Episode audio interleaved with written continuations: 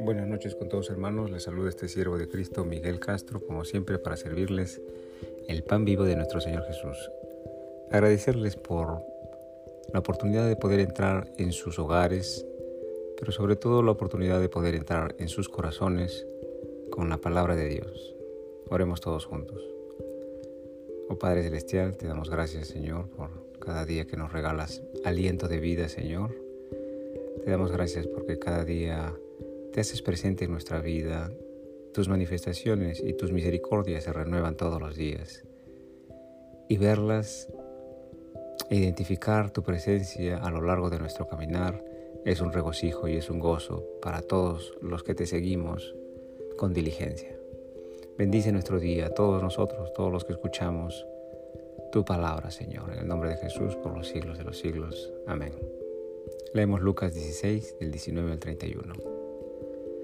Había un hombre rico que se vestía de púrpura y de lino fino y hacía cada día banquete con esplendidez. Había también un mendigo llamado Lázaro que estaba echado a la puerta de aquel lleno de llagas y ansiaba saciarse de las migajas que caían de la mesa del rico. Y aún los perros venían y le lamían las llagas. Aconteció que murió el mendigo y fue llevado por los ángeles al seno de Abraham y murió también el rico y fue sepultado. Y en el Hades alzó sus ojos y estando en tormentos, y vio de lejos a Abraham y a Lázaro en su seno. Entonces él, dando voces, dijo, Padre Abraham, ten misericordia de mí y envía a Lázaro para que moje la punta de su dedo en agua y refresque mi lengua, porque estoy atormentado en esta llama.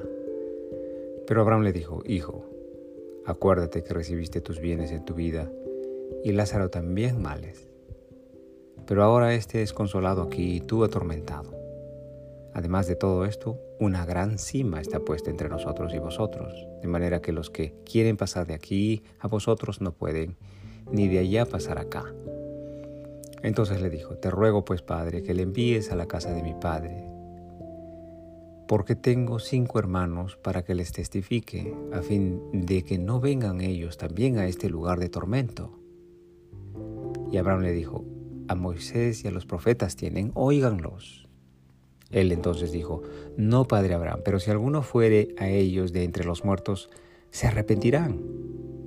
Mas Abraham le dijo, si no oyen a Moisés y a los profetas, tampoco se persuadirán, aunque alguno se levantara de los muertos. Gloria a ti, Señor Jesús. Leamos con detenimiento este segmento de la Biblia. Dice otra vez, había un hombre rico que se vestía de púrpura y de lino fino y hacía cada día banquete con esplendidez. También un mendigo llamado Lázaro que estaba echado a la puerta de aquel, lleno de llagas y ansiaba saciarse de las migas que caían de la mesa del rico, y aún los perros venían y le lamían las llagas. La traducción en inglés dice, había cierto hombre rico. Y otro detalle muy importante de esta enseñanza es que el maestro da un nombre propio al mendigo, le llama Lázaro. En toda parábola que enseñó el maestro, nunca encontramos otra parábola en que el maestro haya dado un nombre propio a ninguno de los personajes. Es por eso que se presume, se asume, se estudia, se teoriza de que el maestro estaría enseñándonos acerca de un evento de la vida real ya acontecido que únicamente ha podido conocer el Maestro por sus atributos eternos, capaz de poder mirar al otro lado de la muerte de los hombres, bendito sea el Señor Jesús. Un evento real estaría enseñándonos el Maestro. El Maestro describe al hombre rico en sus vestidos y en su banquete, en su comida. Muy importante la descripción que hace el Maestro de este rico, pues la Biblia nos habla consistentemente de los vestidos y los banquetes que realmente son trascendentales para la vida del hombre. Preguntémonos, hermanos, ¿serían los, los vestidos o los banquetes del rico trascendentales y significativos para la vida eterna? Dice la palabra, había también un mendigo llamado Lázaro que estaba echado a la puerta de aquel lleno de llagas y ansiaba saciarse de las migajas que caían de la mesa del rico y aún los perros venían y le lamían las llagas. Notemos este comentario trascendental del Maestro que habla acerca de este mendigo que estaba echado a la puerta de este rico.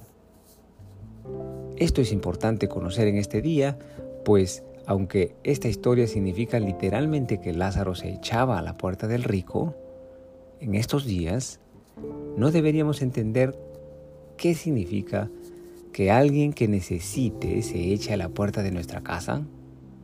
Preguntémonos, hermanos, ¿qué significa que alguien se eche a la puerta de nuestra casa? ¿No será que hoy nos dejemos llevar por el llamado de Dios a ser compasivo, generoso y misericordioso con los que más necesitan, no solamente cuando se acerquen a la puerta física de nuestra casa, sino cuando sintamos su presencia y su necesidad en nuestro corazón y en nuestro espíritu. Bendito sea el Señor Jesús. ¿Qué cosa es realmente que toquen a la puerta de la casa? El maestro describe con detalle el estado del mendigo. Si nos ponemos a pensar, son muy pocos los que desearían acercarse a una persona desaliñada o maloliente, maloliente, llena de heridas abiertas.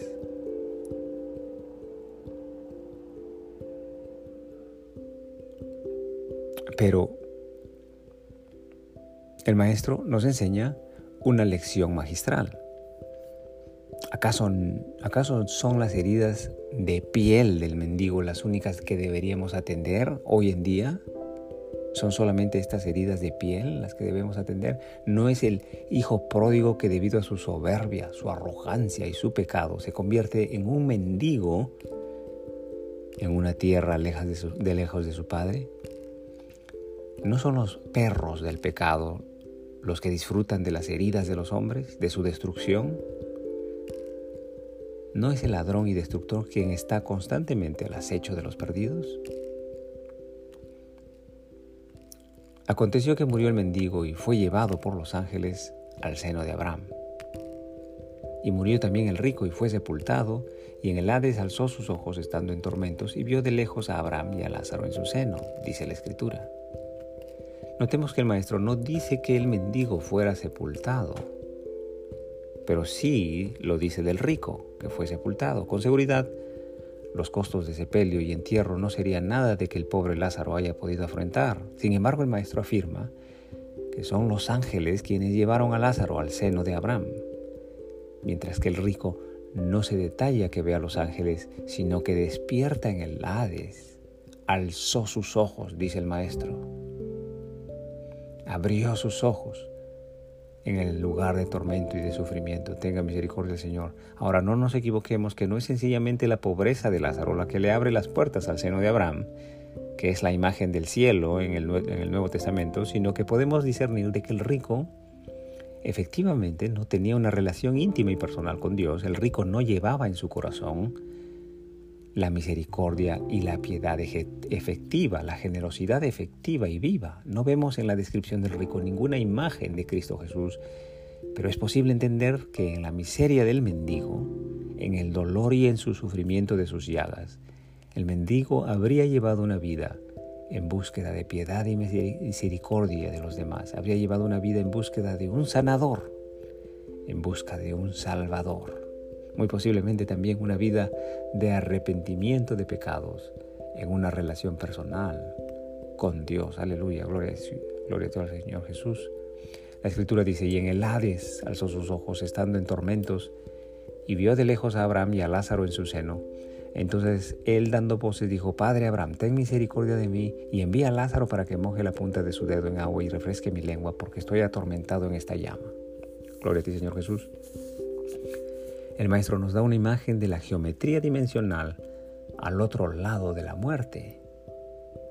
El rico puede ver a Lázaro, pero no hay la más remota conexión entre el espacio, entre el espacio de tormentos del rico y el espacio de descanso de Lázaro con Abraham. No hay conexión entre estos dos espacios.